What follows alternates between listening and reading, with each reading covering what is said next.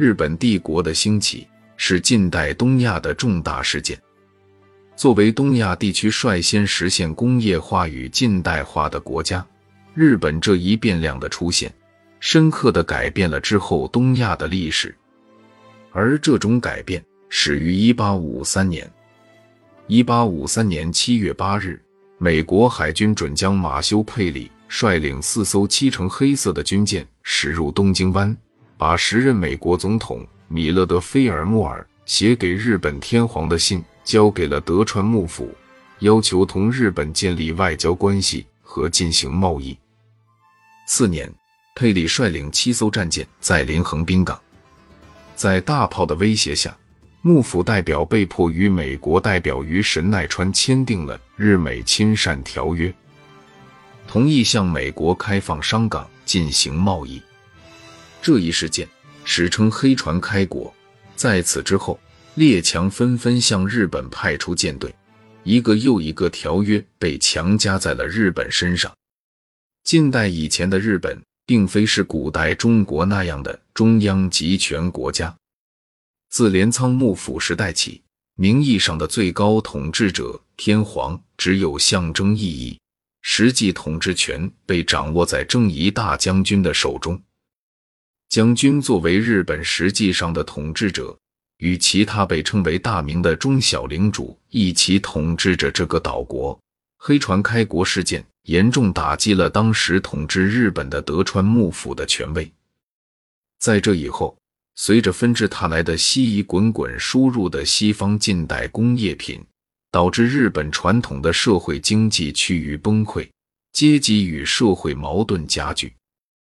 在被迫开国之后的日子里，随着在日西方人的增加，外部世界的先进科学与概念和固守传统的日本旧势力相互冲突，不断激化着这个岛国的内部矛盾。萨英战争以后，意识到日本与欧洲、美国之间在国家架构、科学技术上的惊人差距，沦亡的危险正步步逼来。面临重重危机的日本。急需一场革命来摆脱这种困境，不堪忍受幕府统治，并痛感外国侵略者压迫日益加剧的日本士族，决心踏上富国强兵的道路，最终选择拿起武器，以尊皇攘夷、王政复古为口号，掀起了轰轰烈烈的倒幕运动。一八六八年一月三日，明治天皇发出了著名的“王政复古”大号令。宣布废除幕府，也拉开了倒幕运动的最后一幕。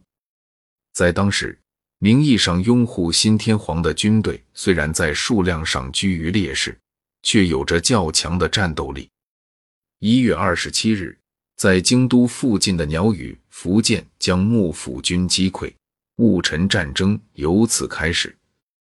此后，倒幕军队节节胜利，而幕府军则一败再败。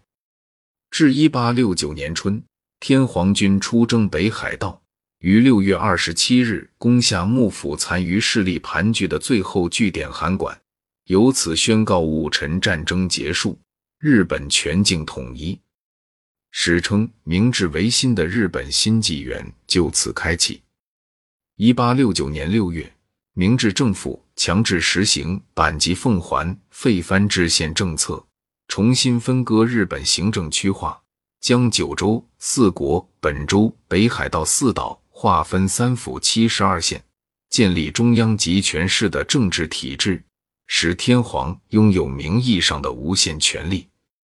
自明治政府建立以后，官方一直提倡学习西方社会文化及习惯，翻译西方著作等，以谋求国人在精神和认知上的彻底开化。进而实现脱亚入欧的革新。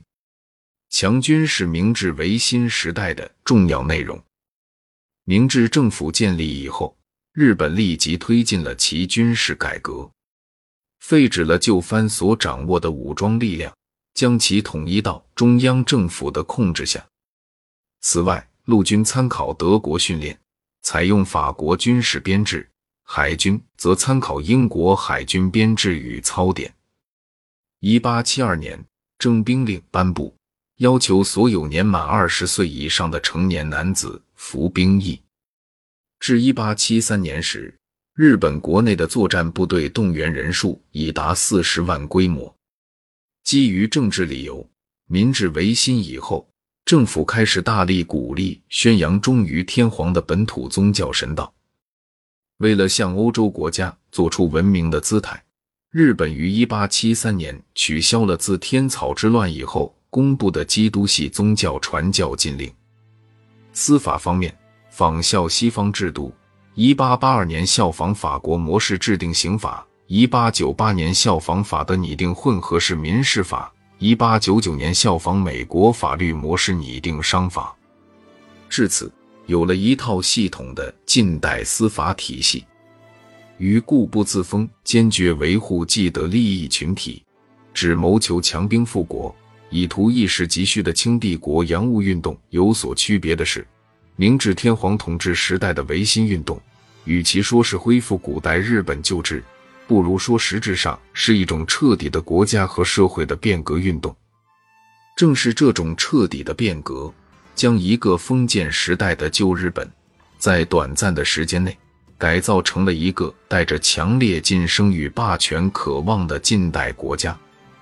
而这种彻底的变革，也为甲午战争日本能够一举战胜清帝国奠定了基础。